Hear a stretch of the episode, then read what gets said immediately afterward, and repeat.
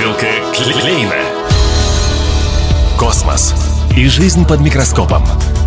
Древние цивилизации и технологическое будущее. Я, Анастасия Магнус, приглашаю вас в мир большой науки вместе с молодыми учеными Хабаровского края. Бутылка Клейна. У микрофона Анастасия Магнус. Здравствуйте. Уже не первый месяц говорим о науке в Хабаровском крае. Точнее, о молодой науке. Она настолько разнообразна и настолько интересна, буквально каждое направление – целый мир, в котором эксперименты, открытия, патенты, идеи способны буквально преобразить жизнь. Ну вот помните историю о марсоходе? И это ведь недалекое будущее, а наш университет путей сообщения в самом центре Хабаровска. Или из недавнего – проект преподавателя медицинского университета – рецепт бетона с добавлением бактерий, которые в будущем смогут как бы сами заделывать возникающие трещины. И это снова здесь, совсем рядом. За этими будоражащими историями все откладывалось и откладывалось. Одна гуманитарная, очень важная и интересная тема. Впрочем, пусть о ней лучше рассказывают сами молодые ученые. Встречайте, Наталья Дубицкая, студентка четвертого курса факультета востоковедения и истории по специальности лингвистика. И по традиции первый вопрос о начале пути в науке. Что касается старта моей научной деятельности, то мой путь начался на втором курсе. Тогда мне предложили участие в одном масштабном проекте по локализации сайта Тогу. Это совместный проект факультета востоковедения и истории и кафедры автоматики и системотехники. Проект под руководством Елены Игоревны Кривошеевой и Геннадия Константиновича Конопелько. На тот момент японская версия сайта уже находилась в разработке, и мне было предложено разработать концепцию китайской версии сайта. Таким образом начался этот длинный путь в три года, в ходе которого была проделана масштабная работа. Ведь локализация представляет собой не просто перевод, а многоэтапный процесс адаптации продукта, который включает и техническую реализацию, и трансформацию структуры, и адаптацию оформления продукта. Причем все это происходит с учетом психолингвистических особенностей пользователя. По этой причине в начале своей деятельности я в основном занималась набором теоретического материала, анализом когнитивных особенностей пользователей. Также был проведен анализ сайтов ведущих вузов Китая. И, собственно, на данной основе была разработана концепция версии сайта Тогу для китайских пользователей. Моя нынешняя работа также связана с исследованием по данной теме и практической реализацией концепции, которую мы ранее разработали. Мы выстроили архитектуру сайта с учетом потребностей китайских абитуриентов и с опорой на исходную версию сайта. Мы также учли особенности визуального оформления, осуществили отбор информации которая будет актуальна для китайских пользователей, и сделали полный перевод текста. Это включало название разделов, название подразделов, все элементы навигационной структуры сайта и также всю информацию, которая представлена в различных вкладках. А студенты кафедры автоматики и системотехники уже занимались технической реализацией вопроса. На данный момент мы также осуществляем разработку версии новостного раздела сайта Тогу. Стоит также отметить, что проект успешно презентовался международному отделу и был одобрен для публикации на официальном сайте. На данный момент вы можете самолично увидеть плоды нашей деятельности всего лишь за пару кликов. Речь сегодня, как вы поняли, идет о лингвистике и переводоведении – и признаться, пока я общалась с преподавателями и студентами, списывалась с коллегами и, так сказать, погружалась в эту тему, подумалось мне, что работа переводчика зачастую как-то недооценивается. Мол, это и не наука вовсе. Между тем, переводчик – это ведь действительно первооткрыватель. Вот вдумайтесь, три года понадобилось для перевода сайта, чтобы люди, говорящие и думающие на другом языке, поняли каждое предложение. Это не просто работа. Это научное исследование, а может быть и творчество. Об этом и начале научного пути мы поговорили с еще одной студенткой факультета востоковедения и истории. Рассказывает Валерия Майборода. Ну, как попала в науку, все очень просто. Интересно узнавать что-то новое, докапываться до сути вещей, анализировать все. Да и, в принципе, мы с друзьями еще со школы участвовали в разных научных конференциях. К примеру, была одной конференции по химии. Мы изучали состав минеральных вод. А потом я участвовала в конференции уже по литературе. Там мы изучали произведения наших дальневосточных писателей, и я лично познакомилась э, с писательницей с моего поселка. И, оказывается, рядом с нами очень удивительные, талантливые люди. В дальнейшем я решила сделать упор уже на английский язык, так как эм, я понимала, что хочу связать всю свою жизнь с иностранными языками. Ну, в принципе, так и вышло. Я поступила на факультет востоковедения и истории и учусь на переводчика китайского и английского языков. Тут уже у меня появилось новое обширное поле для исследований. Конкретно сейчас я все силы трачу на написание дипломной работы, а она у меня по теме специфика перевода профессиональной терминологии сленга флористики с китайского на русский язык. На самом деле для меня это очень необычная тема, потому что я никогда не имела дела ни с флористикой, ни с ботаникой, поэтому появился даже некий азарт, потому что нужно узнать многое про флористику еще на русском языке, чтобы потом перевести это все с китайского. И оказалось, что очень много и терминов, и сленга не имеют адекватного перевода на русский язык, поэтому можно немножечко почувствовать себя каким-то творцом и первооткрывателем.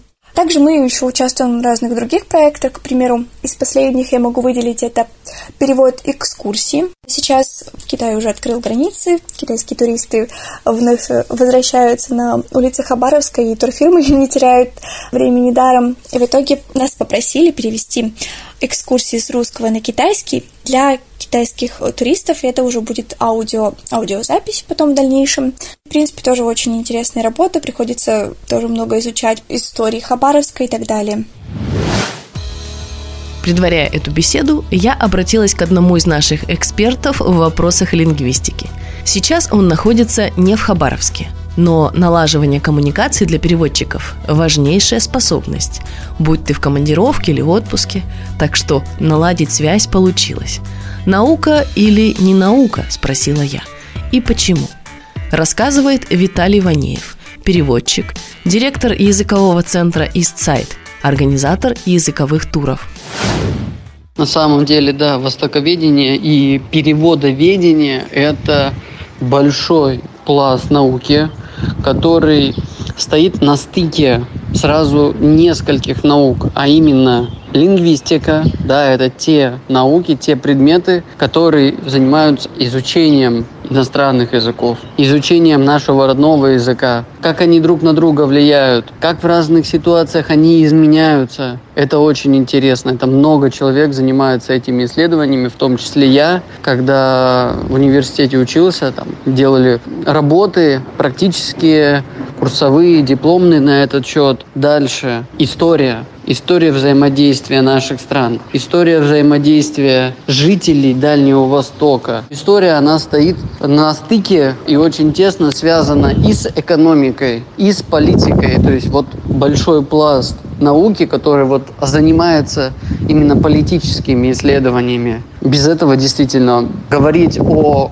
суверенном государстве, о каком-то суверенном выборе, о нашем развитии, ну, сложно. Это надо изучать, и большая команда экспертов занимается этим. Кроме того, я не говорю уже о том, что связано с географией, о том, что связано природа, экология, это все идет на стыке, происходит взаимодействие между странами в этих сферах, чтобы в дальнейшем наше существование и экология улучшалась, да, для этого очень много что делается. Переговоры по климату разные, по совместному использованию рек и озер. На самом деле очень много тоже работы тут ведется. Прикладные знания, по коммуникациям. Это гораздо сложнее, но интереснее. Поэтому изучайте иностранные языки, изучайте культуру других стран, понимаете, почему они такие, другие, да, но тоже хорошие.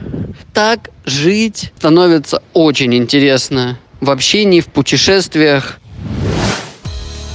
В контексте вопроса также вспомнилось, как часто в этой студии мы обсуждаем сохранение коренных языков Хабаровского края. Язык – это душа народа, основа его традиций, культуры и менталитета. Не будет языка, потеряется огромный пласт культуры. А если не будет понимания языка другого народа, к этой культуре и вовсе не удастся прикоснуться. Словом, цените своих лингвистов, люди. Ну а мне осталось спросить у двух молодых ученых о преградах на их пути. Рассказывает Наталья Дубицкая. По поводу проблем, с которыми сталкиваются студенты в ходе научной деятельности, можно долго рассуждать о финансировании исследований, о создании различных площадок для реализации деятельности студентов. Но, на мой взгляд, все же самым главным является непосредственно интерес самого исследователя. Нужно не бояться быть инициативным, ведь всегда можно найти таких же загоревшихся идей, как и вы сами, и в итоге стать двигателем науки и прогресса. Если человек правда загорелся идеей, то он найдет все методы для реализации и необходимую поддержку. А если не найдет, то он протолкнет идею, как их можно создать. Про себя могу сказать, что я, как и многие, заинтересована в том, чтобы наш вуз был достойно представлен на международной арене, привлекал иностранных абитуриентов. Локализированная версия сайта является таким трамплином для осуществления этой цели. И именно понимание того, что я занимаюсь общественно полезным делом мотивировало меня в ходе всего процесса работы. Поэтому я очень рада, что у меня была возможность приложить свою руку к столь глобальной цели и сделать что-то значимое для своего университета и региона. Поэтому я все же считаю, что немаловажным фактором который способствует э, развитию науки, является не только оснащенность ресурсами, всеми необходимыми для исследования, но и непосредственно интерес самого исследователя, его мотивация. Поэтому я считаю необходимо развивать, э, проводить работу со студентами, которая бы была направлена на мотивацию и на вдохновение их делать какие-то общественно полезные, значимые вещи. Никогда не сдаваться, продолжать заниматься исследованиями. На дворе весна, в разгаре студенческие научные конференции, молодые ученые представляют свои проекты, буквально сражаются за почетные победы и презентуют результаты долгого труда. Об их успехах расскажем в следующий раз. А пока о том, чего не хватает для развития науки, говорит Валерия Майборода. В первую очередь я хочу сказать, что необходимо поддержка со стороны преподавателей, научных руководителей, кафедры. И нам на самом деле очень с этим повезло, потому что у нас очень отзывчивые преподаватели. Можно подойти с любым вопросом, можно, скажем так, спросить все, что угодно, и тебе хотя бы помогут, дадут направление, куда копать, где искать. Вот, могу вот выделить точно мою преподавательницу китайского языка, это Вероника Александровна Акбаш. Она всем нам очень помогает э, с написанием дипломных и курсовых. Также наши научные руководители тоже не отстают. Тоже очень сильно нас направляют и дают идеи. Так что благодаря им э, это все легче и проще. Вот, ну вот моя научная руководительница Ольга Ильдусовна Рукавишникова, она как раз, несмотря на свою большую занятость, все равно находит э, минутку, чтобы помочь. И еще помимо этого хотелось бы сказать, что помимо помощи конкретно нашей кафедры, иногда возникает необходимость э, в поддержке и в сотрудничестве с другими кафедрами, студентами, возможно, преподавателями. А так, в принципе, если хочется, можно пробовать и можно достигнуть много чего. Наладится ли мост понимания? Будут ли расшифрованы документы? Понравится ли китайским гостям экскурсия по Хабаровску в конце концов? И будем ли мы интересны друг другу? Будем ли мы понимать друг друга? Все это в руках лингвистов и переводчиков. Мне остается добавить, что наука многогранна и невероятно интересна. Меня зовут Анастасия Магнус. До встречи в эфире. Бутылка